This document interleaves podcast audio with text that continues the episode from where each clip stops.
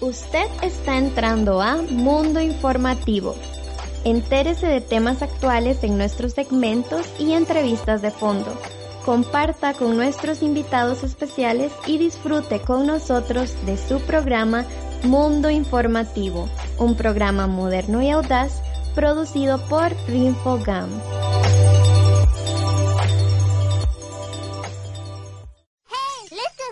Vení a Pix and Play, una pizza hecha con pixeles, ubicada a 150 metros sur del Mall Multicentro en Desamparados. Seguinos en Facebook e Instagram como Pizza con X N Play. Llama al 8460 1400 8460 1400. Contamos con Express.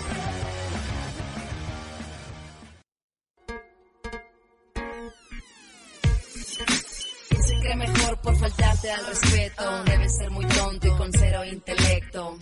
No te más fuerte el bullying. ¿Quién se cree mejor por faltarte al respeto? Debe ser muy bobo y con cero intelecto. No te más grande el bullying, bullying. Te molestas en molestar a otros. Cada quien su rollo, no juegues con nosotros. Tanto peca el que mata la vaca, como el que se calla, como disco se raya. Tú haz algo, si lo estás viendo. Hay alguien en el cielo y se están riendo. Él se cree mejor, pero solo es un cuadrado. Si él cree que tú eres débil, está equivocado. ¿Quién se cree mejor por faltarte al respeto? Debe ser muy tonto y con cero intelecto. No te hace más fuerte el bullying. ¿Quién se cree mejor por faltarte al respeto? Debe ser muy bobo y con No te hace más fuerte el bullying. ¿Tienes el valor o te vale?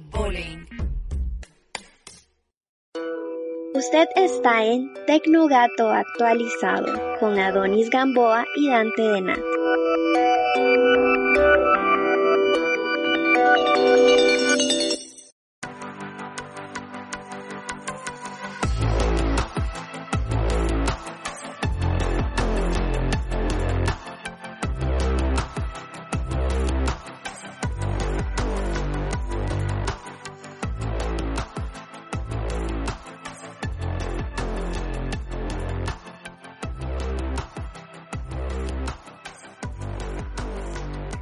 Bienvenidos y bienvenidas a Tecnogato Actualizado, su espacio para aprender de tecnología y temas afines desde una óptica un poco más ñautesca. Yo soy Dante Denat y hoy vamos a estar hablando de una categoría general, una categoría un poco más universal que tiene que ver también con el tema que estuvimos viendo eh, la entrega anterior. Hola Donis. Hola, ¿cómo están? Espero que hayan tenido una bonita semana y que estén emocionados de estar con nosotros esta semana y poder conversar de otro tema un poco distinto, ¿verdad? A lo que uno está acostumbrado en el, en el diario vivir, a, al menos que sea un videojugador o, o algo así. Eh, entrémosle de una vez. Claro, bueno, yo creo que entrémosle de una vez es lo que hay que hacer porque hace rato tenemos pensado este tema, pero pues lo complejo y lo grande que es el tema nos ha venido este intimidando. Pero empecemos primero, Donis, a hablar de qué es un rol. Ok, yo creo que empecemos a definir rol desde lo más básico. Por ejemplo, cuando nosotros decimos yo asumí un rol de, qué sé yo, de director o asumí el rol de, qué sé yo, padre de familia. Eh, un rol es como un papel, es una interpretación, ¿verdad? De un personaje o de una actuación a nivel grosso, ¿verdad? Entonces, este, creo yo que si remontamos a la etimología de la palabra persona, que tiene que ver con la actuación en teatros griegos, entonces lo más cercano que podríamos tener también vinculado a los videojuegos es el rol. Entonces, cuando nosotros decimos también que vamos a jugar juegos de rol, son juegos que tienen que ver con interpretar un personaje y sus características. De ahí viene el papá de los tomates, como dirían, ¿verdad? Que fue, todavía se sigue jugando, eh, eh, calabozos y dragones. Adonis más o menos sabe qué son los calabozos y dragones. Realmente lo he escuchado mucho y sinceramente no tengo mucha idea de, lo que es. Tengo ahí como una percepción, sé que se juega con, varios tipos de, de dados, si se le puede decir, pero realmente no, no lo he jugado. Hace un tiempo Donis y yo estuvimos incursionando en este mundillo de los juegos de rol con un amigo, con José Payas. Em, estábamos jugando una de las tantas variantes que se llama Shadow Room y nos dimos cuenta de toda la complejidad que hay detrás de montar un juego de rol. Bueno, Calabozos y Dragones es ese juego mítico de los ñoños y nerds de los 80s y 90s que salía desde series como en Fríos, ¿verdad? Que pues eh, se reunían una tarde, una noche larguísima a montar sus personajes, a montar sus historias y a ir construyendo un mundo casi que infinito. Por eso está tan pero tan importante Calabozos y Dragones para poder hablar de el RPG, que en sus siglas en inglés sería un role, bueno, role playing game, un juego de rol, ¿verdad? Eh, jugable. Cuando nos referimos también al crecimiento de personajes, ¿a qué nos referimos, Adonis? Cuando hablamos de, esto, hay que tener en cuenta que uno está asumiendo un rol. Cuando se plantea, digamos, el personaje, cuando creamos las características que va a tener el personaje, hablamos de de dónde viene el personaje y hacia dónde va o cuáles son los sueños del personaje. Entonces, por ejemplo, digamos que la vida es un juego de rol y yo nací, no sé, en Pérez Celedón, en una comunidad, este, en una pequeña aldea cerca de las montañas. Y ese personaje quería salir de, su pueblo y quería llegar y estudiar una carrera científica. Entonces, eso es el, crecimiento, al menos que se le, se le plantea a la historia del, del personaje. Y el crecimiento que va teniendo, las aventuras y cómo se va desarrollando, es algo que se le llama crecimiento del personaje, porque el personaje comienza en un punto A con ciertas características, puede que no se tenga pareja, puede que no tenga pareja, y que por cuestiones de la vida y del mismo juego y de las situaciones que van ocurriendo aleatorias, este personaje termina viudo y siendo el presidente de una gran nación.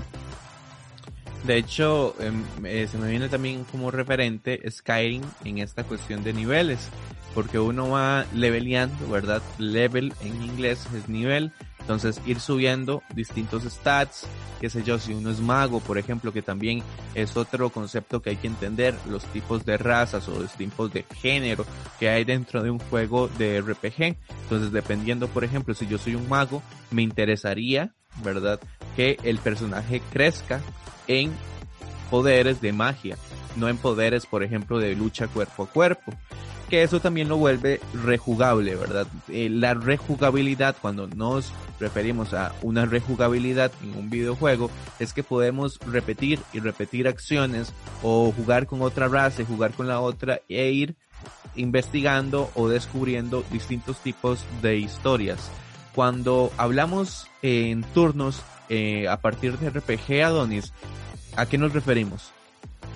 se habla de que las acciones se van realizando por turnos y estos van eh, cada jugador va teniendo su, su, turno para realizar ciertas acciones y en caso de que se juegue con dados o que haya una máquina que asuma la cuestión de dar los, los turnos se va moviendo no es algo que al menos que sea un MMORPG que es otra categoría distinta eh, cada jugador tiene su turno y sus limitantes para jugarlo en, eso, que llamamos turnos.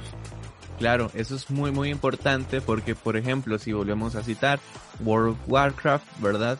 Eh, los turnos no son tan definidos, aunque bueno, más adelante vamos a hablar qué hace un RPG, un RPG.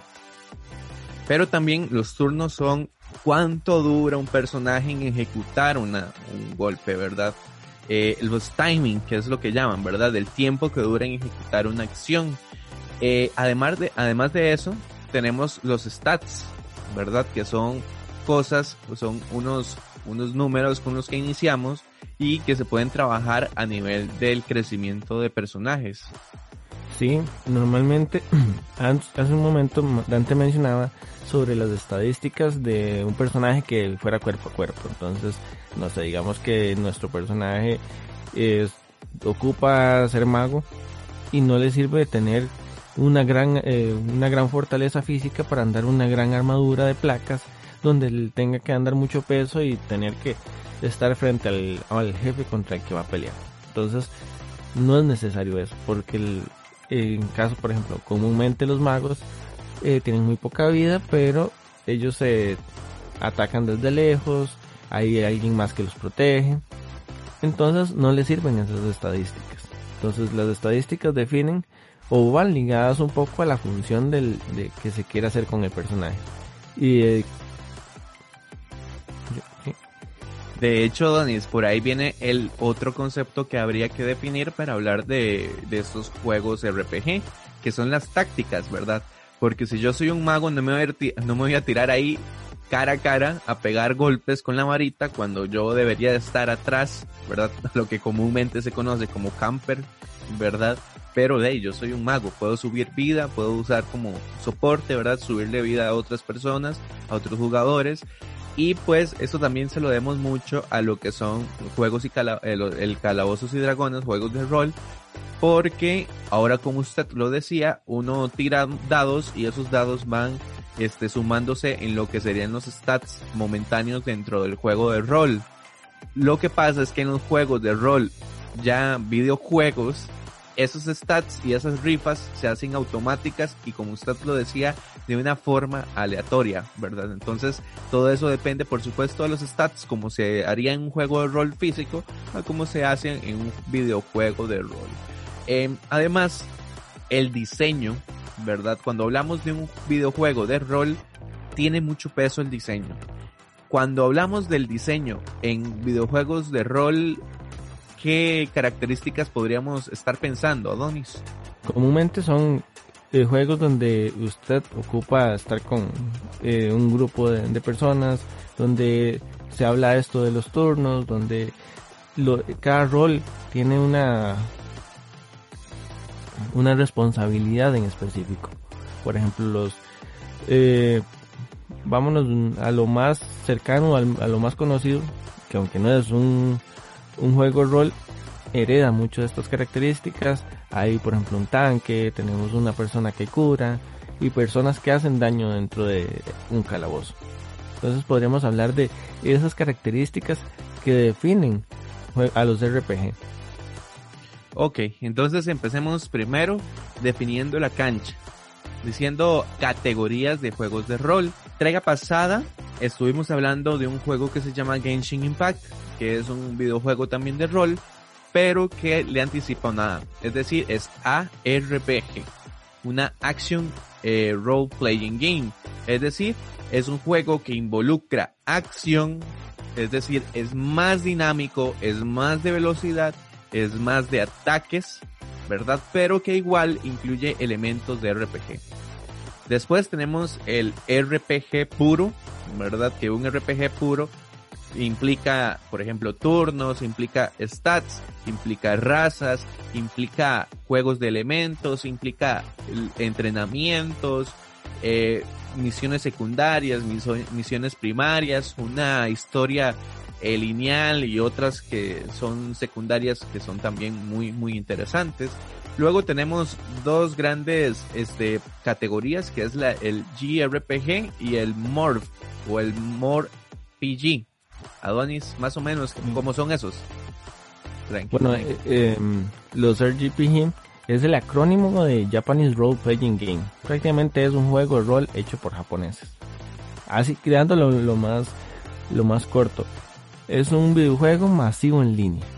O sea que es el mismo juego de rol, se dan las mismas características, solamente que en lugar de estar jugándolo en una mesa con una hoja de personaje, con los dados y los turnos bien definidos, se da de forma masiva en línea en espacios virtuales o lo que llamamos este mundos virtuales, que de hecho ya hemos hablado un poco del tema y donde la mayoría de estos juegos Dante mencionaba que se daban estos, estos turnos de manera, de manera aleatoria y eh, automatizada.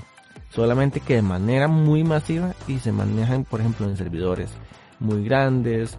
Las poblaciones prácticamente se podría hablar como que se crean mundos, un mundo vivo donde las personas van asumiendo sus roles y, y esas características muy muy en tiempo real y hasta incluso se puede decir que son otra la otra parte de la vida de las personas, al menos de los jugadores más acérrimos. Creo que hasta entra en una especie como de categoría de, vamos a ver como de simulación de vida, ¿verdad? Porque muchas veces también hay que estarlos alimentando, ¿verdad? No alimentarlos con cochenadas porque se van malnutriendo. No sé, tengo muy en la mente Skyrim, Em, y una de las otras categorías que nos queda acá flotando son los RPG tácticos. Hay uno que hace poco se remasterizó para Switch, que es como de Aliens, no recuerdo cuál es. O por ejemplo también podemos pensar en Mario vs. Rabbit, que también tiene este, este tinte de RPG, pero que es un poco, o sea, los turnos son muy marcados y se tienen que ir moviendo como con una especie de tablero.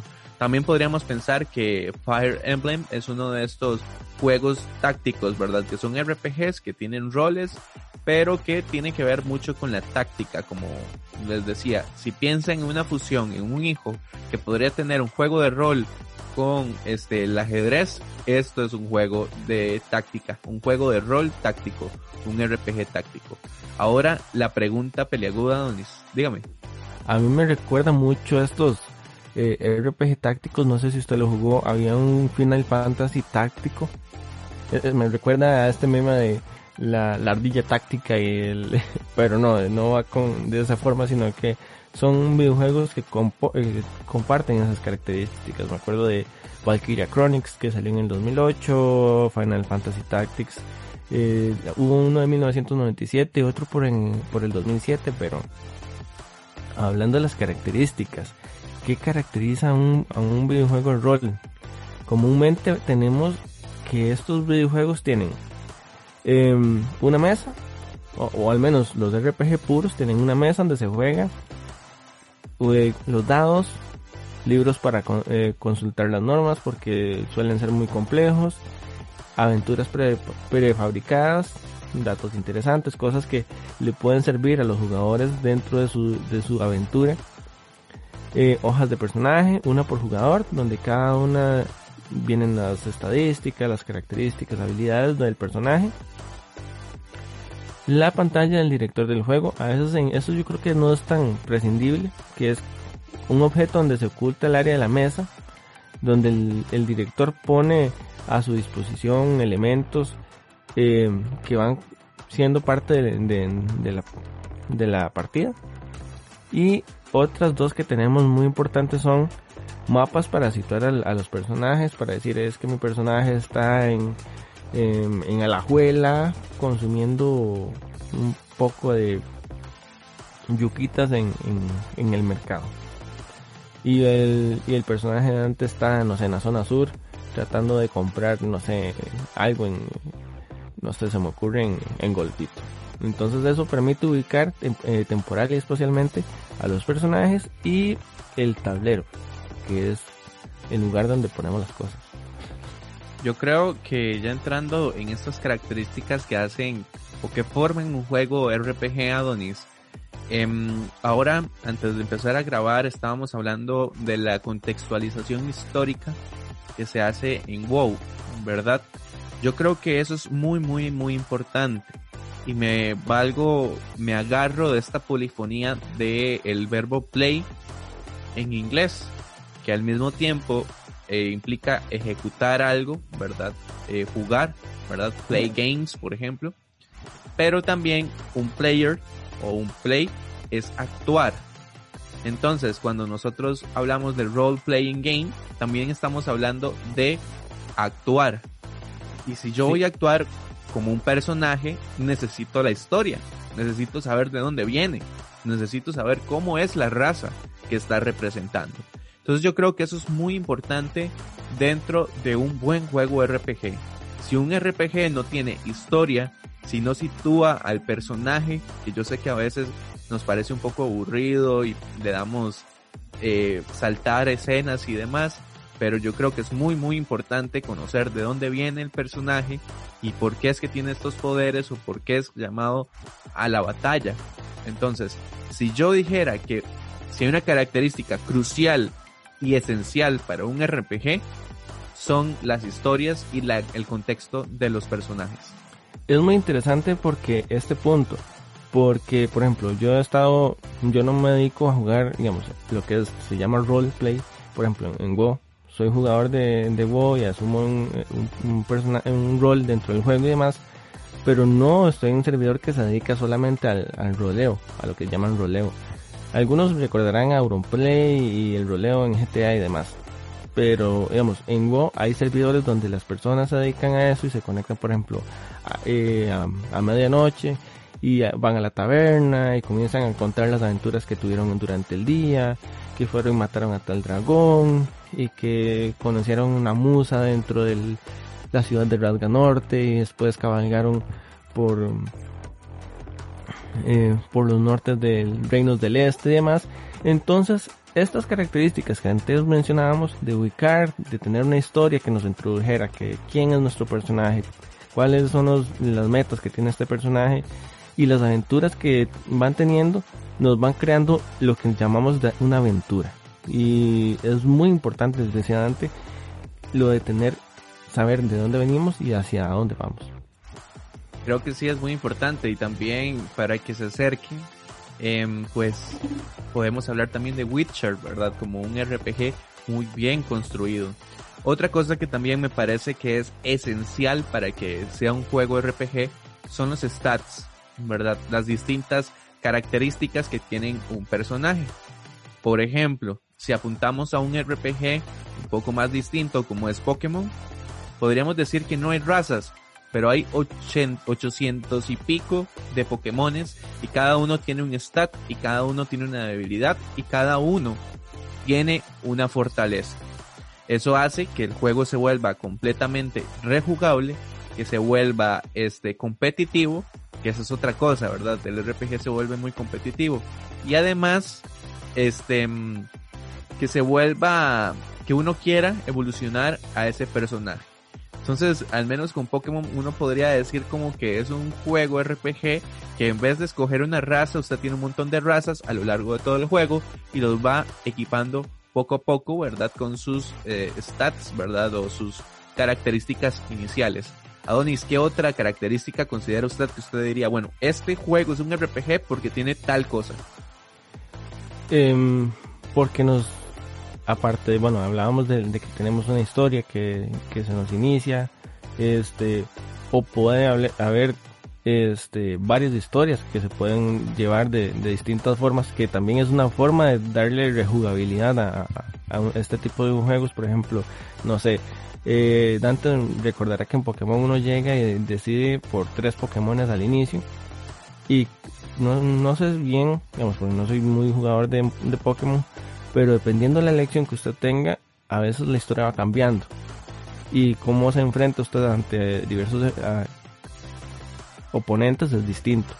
Entonces, estas características considero que nos permiten consumir muchas horas y eso es otra característica que es muy importante de, estos, de estos juegos o videojuegos en, en, el caso más actual, que es poder sacar, no sé, eh, poder gastar mucho tiempo libre o invertirlo, no sé, depende como usted lo, quiera ver.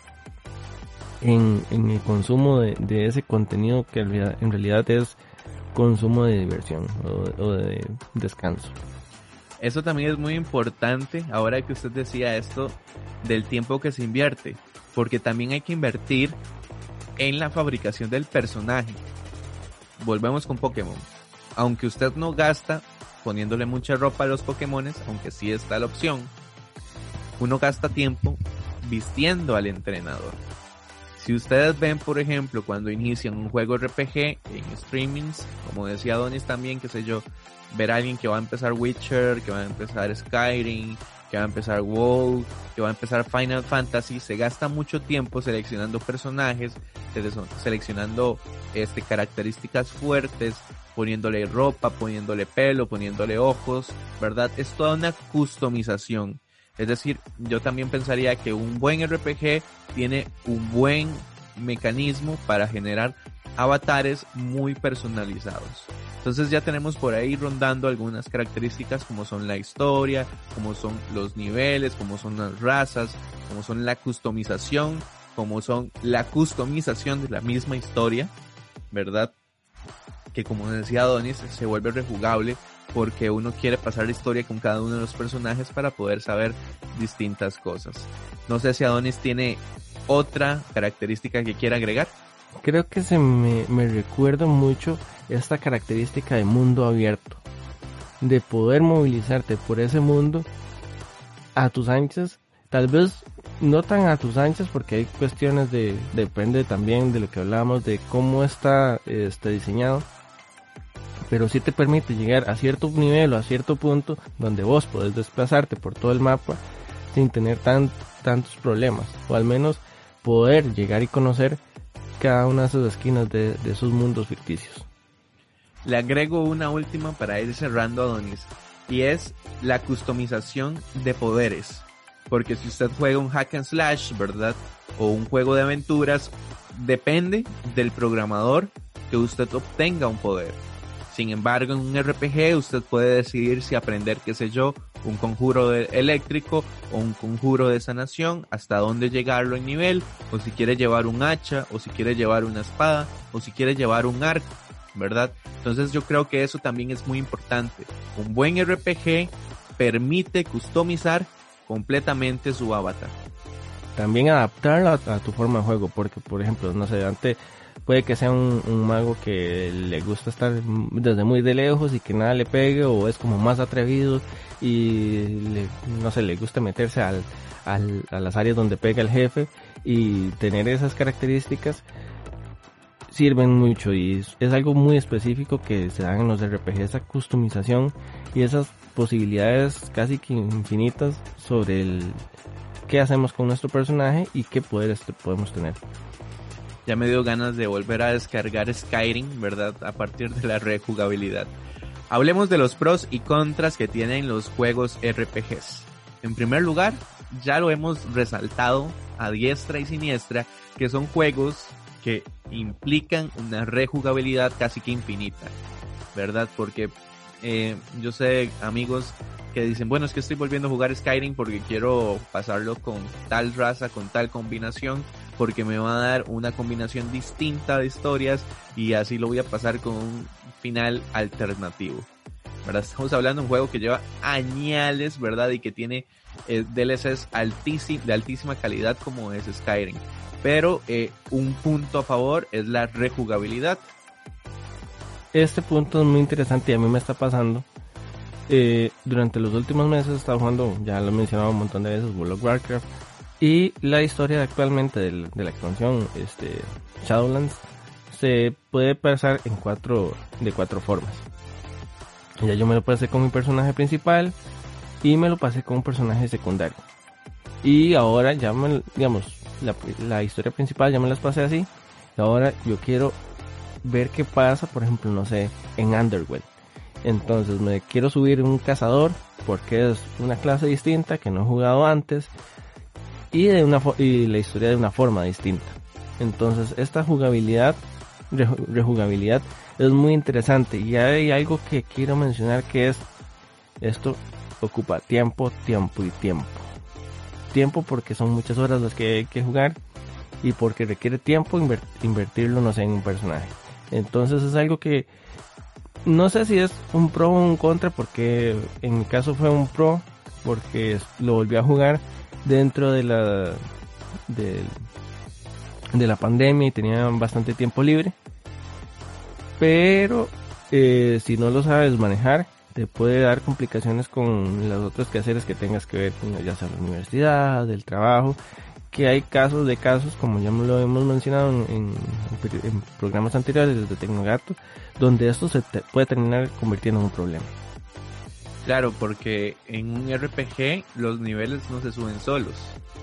Tienen que invertirse mucho tiempo para poder llegar, por ejemplo, a un nivel 50, un, pues una cuestión un poco más competitiva.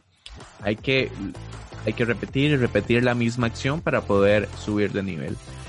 Otra cosa que es muy importante y pues es contra, es un contra y es un pro al mismo tiempo. Es la curva de aprendizaje. Porque si nosotros no conocemos mucho de un RPG o de un RPG nuevo, podemos entrar y hacer combinaciones un poco grotescas que no nos van a servir. Por ejemplo, mm, siguiendo con el mismo ejemplo del mago, y pues equipar a un mago con un escudo pesadísimo y una y una espada larguísima cuando él no lo necesita.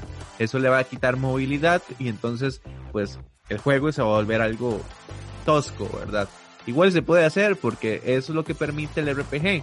Sin embargo, pues lo va a volver un poco tosco, lento y difícil de jugar. Entonces yo creo que la curva de aprendizaje, primero digamos conociendo a los personajes y después conociendo la dinámica de cada mundo, de sus leyes, digamos, o de sus físicas, o de las de cómo interactúan los personajes, es una cosa muy, muy difícil hay las curvas de nivel y eso yo creo que es depende un pro un contra depende del videojuego que usted esté jugando. Porque no es lo mismo un videojuego que lleva muchos años y tiene mucha gente que lleva años de jugarlo y pide complejidad porque es algo que los caracteriza que entre más años tiene un juego de, de estar más complejo es y la curva de nivel suele ser más pesada. Dígamelo Dante que lleva años jugando Pokémon yo en, Go no llevo muchos años, pero sí llevo varios. Y hay cosas que simplemente las manos no me dan, por decirlo así. Y eso es muy importante porque Nintendo sí se la ha jugado, como dicen, como un vikingo, para que las nuevas generaciones se puedan incluir dentro de los Pokémon o dentro de Pokémon. Porque si ya llevamos 800 y pico de Pokémon, las dinámicas entre cada una de las especies se vuelve muy, muy difícil. Entonces, eh, recuerdo cuando salió Pokémon Sol y Luna, que se había vuelto un poco más fácil porque ya no tenía que saberse uno si el eléctrico le iba a hacer al, al de agua y así, eh, sino que soplaban, por decirlo así, un poco las dinámicas. Ahora con el, con la nueva generación, que es escudo y espada, también se volvió un poquito más fácil. Entonces, los jugadores de hueso colorado eh, brincaron y dijeron, pero no, si nosotros sufrimos, aunque eran chiqui éramos chiquillos, tratando de memorizar un montón de cosas de Pokémon porque ahora se lo van a poner fácil. Bueno, porque hay que volver este juego un poco más accesible. Adonis, ya para ir cerrando, voy a agregar mi opinión personal.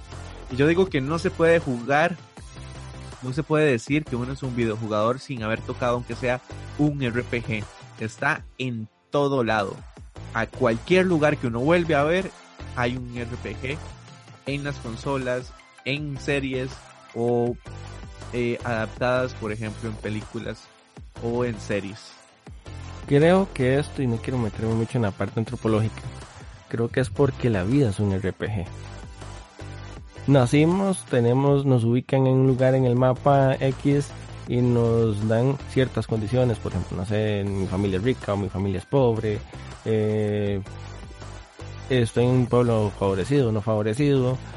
Muchas de estas características, de estos problemas que tenemos en el diario vivir, en los RPG se vienen dando, porque siento que es como una simulación de la vida, hasta cierto punto. Y en, por ejemplo, en los casos donde son los MMORPG, suele, suele dar, que son mundos vivos. Y consumen la vida. En algunos casos, ¿verdad?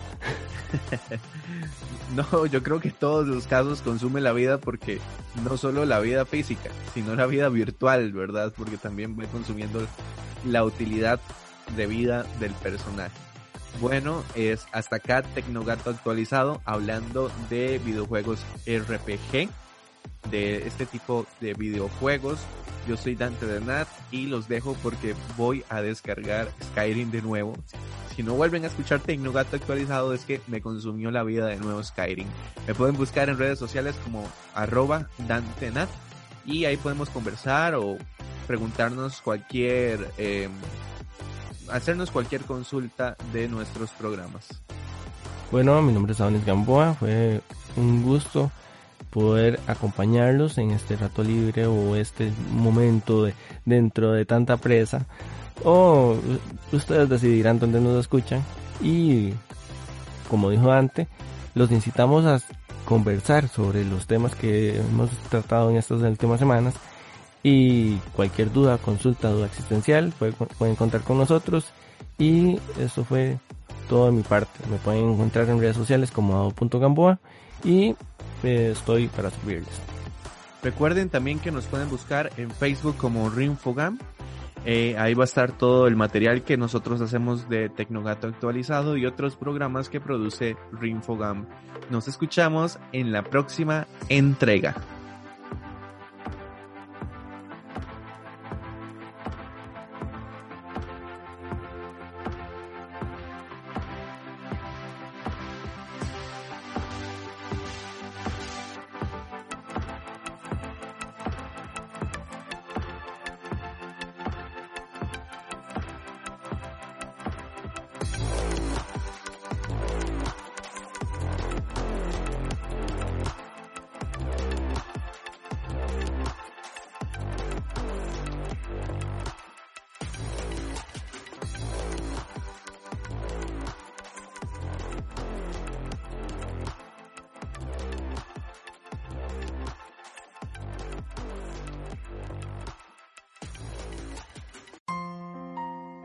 El abuso sexual infantil aumenta cada vez más y solo un trabajo coordinado entre todas las instancias involucradas con la niñez podrá lograr un mayor impacto en la prevención y atención de este tipo de incidentes.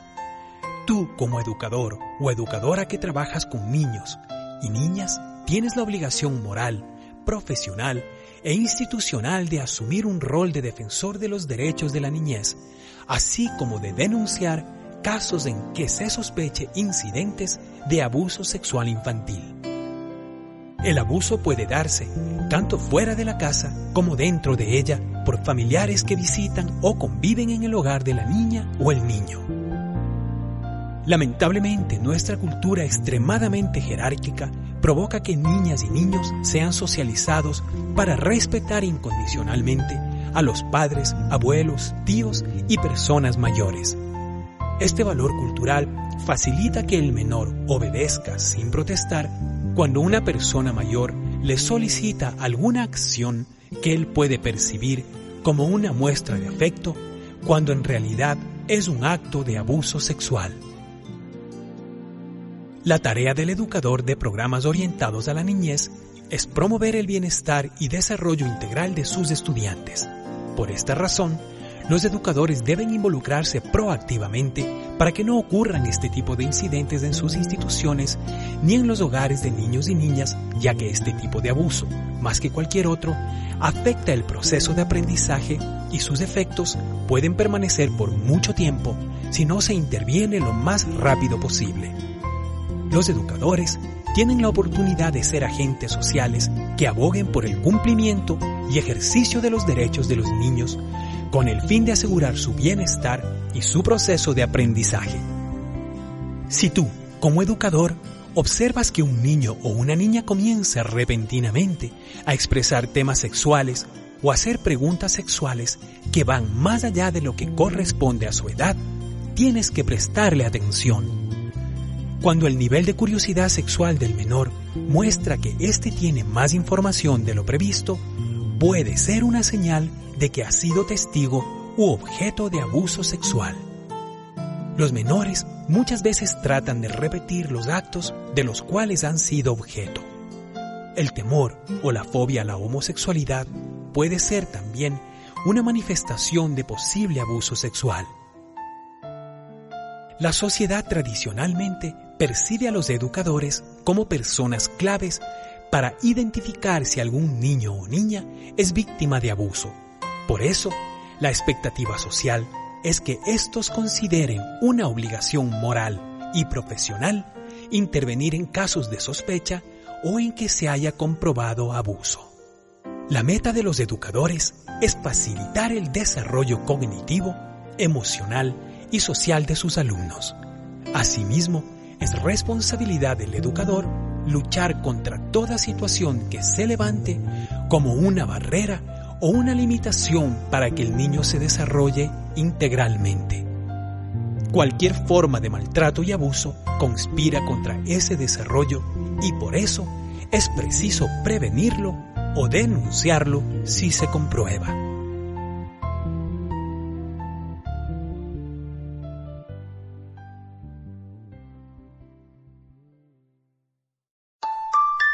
Sea niño o sea niña, sea hombre o sea mujer, todos nacemos iguales, con los mismos derechos, con las mismas oportunidades, sin distinción de sexo, porque la igualdad no es una opción, es un derecho.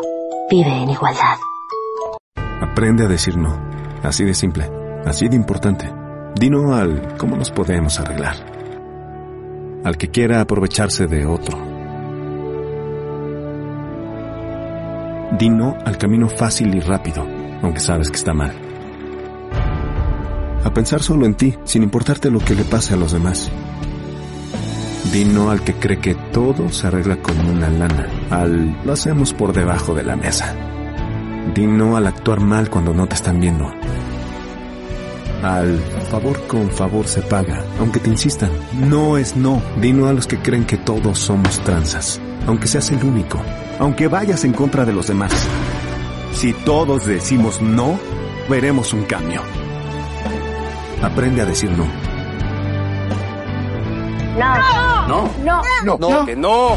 Aprende a decir no. Cambia mucho más de lo que crees. Este fue su programa Mundo Informativo. Les invitamos a enviarnos sus comentarios o sugerencias mediante Facebook buscándonos como RinfoGamCR o bien llamándonos al teléfono 8826-4612. Los esperamos en nuestra próxima edición. Hasta pronto.